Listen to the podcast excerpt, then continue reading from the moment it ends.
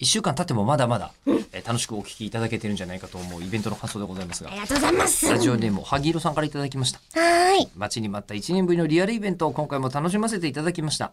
自分が歩まなかった人生を聞けるのは楽しいですねこれ結構深いですよ言い方としてそうですよね。うん。これからもいろいろなゲストを呼んで自分では思いつかない話を楽しみにしています。ということを定期的にやってまして、えー今後も続ける勇気が今回湧いてるんですけど、改めて。えーこちらはラジオにもこのわたさんから、えー中身について、ただね、このおはぎるさん深いんだけど、中身全然書いてないじゃないですか。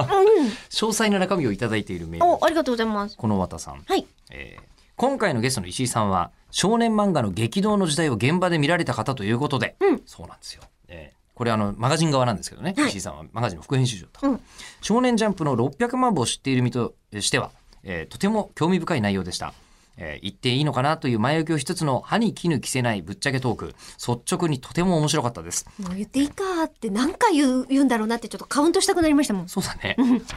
え、ライバルであるジャンプのヒットの秘密を探ろうとリアルにスパイ活動をされていくくだり最高で した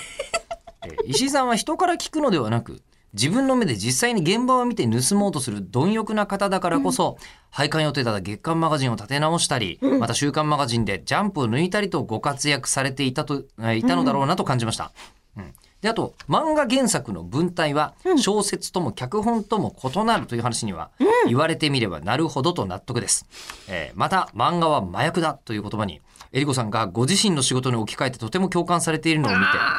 て作品を生み出すがえー生み出す側の方々は自分自身を削って苦しい思いをしながらも表現者たることが幸せなのかと業のようなものを感じて圧倒されましたあとにかくいつも通り楽しくそしてためになる雑談で2時間オーバーなのにまだまだ聞き足りない気持ちでいっぱいです、次回もぜひと心待ちにしております、えーとりあえず配信チケットもイベントを急いで購入しましたあーありがとうございますあーありがとうございますもう終わっちゃった終わっちゃったこの時間軸だと終わ1っちゃっ週てます間ほどねアーカイブ見ていただけたんですけど、えーで、えー最後の PS これだけ充実した話をしないで、はいえー石川さんと吉田さんとえースリーショットで撮っていただいたチェキ大切にします。えー実は人生初のサイン入りチェキ です。あ、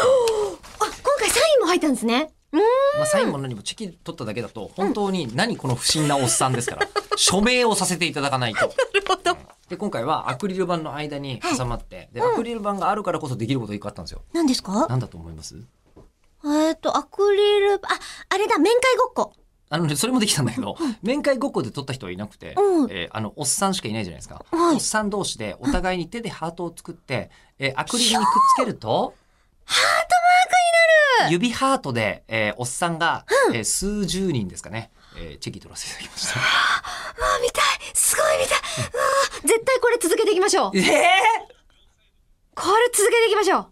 絶対必要です。えー、えーって言っちゃった。